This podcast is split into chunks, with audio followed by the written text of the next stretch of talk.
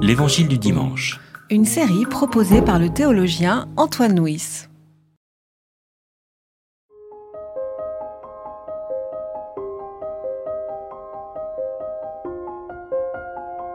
Pilate rentra dans le prétoire, appela Jésus et lui dit Es-tu le roi des Juifs, toi? Jésus répondit Est-ce de toi-même que tu dis cela, ou bien est-ce d'autres qui te l'ont dit de moi? Pilate répondit Suis-je donc juif, moi? C'est ta nation et tes grands prêtres qui t'ont livré à moi. Qu'as-tu fait? Jésus répondit Ma royauté n'est pas de ce monde. Si ma royauté était de ce monde, mes gens auraient combattu pour que je ne sois pas livré aux Juifs. En fait, ma royauté n'est pas d'ici. Pilate lui dit, Toi tu es donc roi? Jésus répondit, C'est toi qui dis que je suis roi. Moi, si je suis né et si je suis venu dans le monde, c'est pour rendre témoignage à la vérité. Quiconque est de la vérité entend ma voix. Nous sommes donc le dernier dimanche de l'année liturgique, puisque dimanche prochain sera le premier dimanche de l'Avent. Et dans ce dernier dimanche, le lectionnaire nous propose la comparution de Jésus devant Pilate, ce dialogue entre le procurateur romain et Jésus, qui est peut-être un des, joyaux de l'Évangile. Alors ce récit autour de la royauté, de la vérité, pourrait être une discussion philosophique si ce n'était pas un récit tragique, car euh, ce qui est en question, c'est le procès de Jésus qui se terminera par sa flagellation et sa mise à mort. Dans la tradition liturgique, le dernier dimanche de l'année est, on appelle cela la fête du Christ roi, c'est-à-dire la façon dont le Christ règne sur les nations.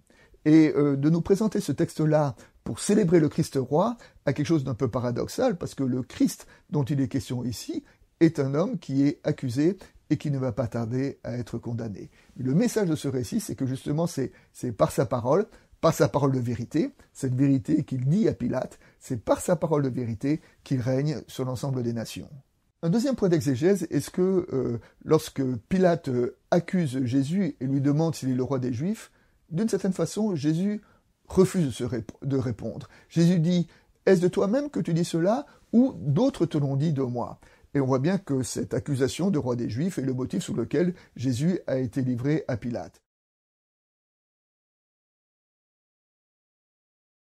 Par sa parole euh, radicale, Jésus euh, dénonce le côté un peu factice du procès euh, qui se déroule devant lui. Il est dans une espèce de lucidité qui dépouille tous les simulacres de ses adversaires. Lorsque Jésus répond à Pilate que sa royauté n'est pas de ce monde, euh, il change de catégorie. En effet, Pilate a reçu Jésus euh, avec l'accusation de comploteur, mais le, ce, que venu, ce que Jésus est venu apporter, c'est pas de vouloir prendre le pouvoir, mais c'est de vouloir prendre la parole. Hein. Et euh, Jésus dit assez justement à Pilate que s'il avait été dans la catégorie du complot, eh ben, il aurait demandé à ses hommes de le, de le défendre, ces hommes auraient pris les armes.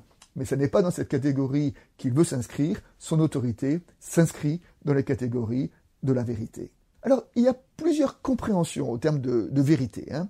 Il y a une première compréhension, c'est euh, la compréhension de la philosophie grecque.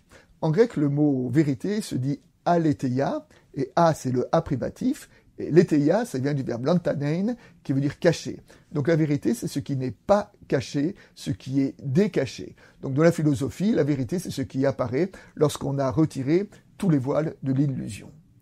Une deuxième compréhension de la vérité se trouve euh, dans la lecture scientifique, où la vérité, c'est l'adéquation d'une parole à ce qui est. Dans notre récit, nous trouvons une troisième compréhension de la vérité. La vérité, ça n'est ni ce qui est décaché, ni une adéquation à ce qui est. La vérité est une personne. La vérité, c'est le Christ qui a dit Je suis le chemin, la vérité et la vie.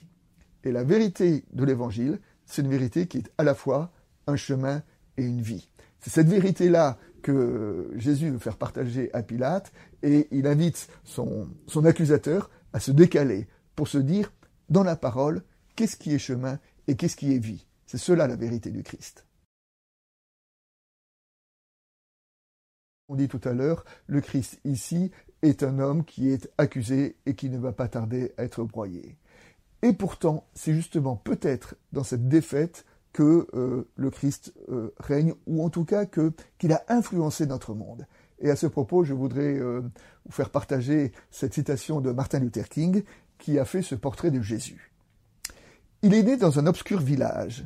C'était le fils d'une pauvre paysanne. Il a grandi dans un autre village non moins obscur où il a travaillé comme charpentier jusqu'à 30 ans. Alors, pendant trois ans, il s'est mis à marcher. C'était un prédicateur itinérant. Et puis, il s'est mis à faire des choses. Il n'avait pas grand-chose, il n'a jamais écrit de livre, il n'a jamais eu de fonction officielle, il n'a jamais fondé de famille, il n'a jamais possédé de maison, il n'est jamais allé à l'université, il n'a jamais visité de grandes villes, il ne s'est jamais écarté de plus de 300 kilomètres de l'endroit où il est né, il n'a fait aucune chose que le monde associe à la grandeur. Il ne représentait que lui-même.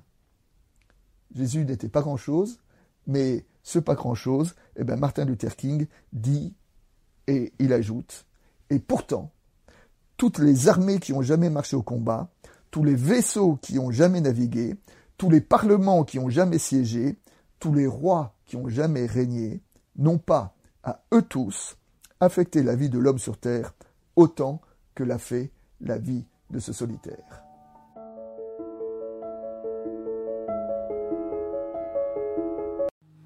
C'était L'Évangile du dimanche, Une série de regards protestants, enregistré par Antoine Nuis. voix off, Dominique Fano-Renaudin.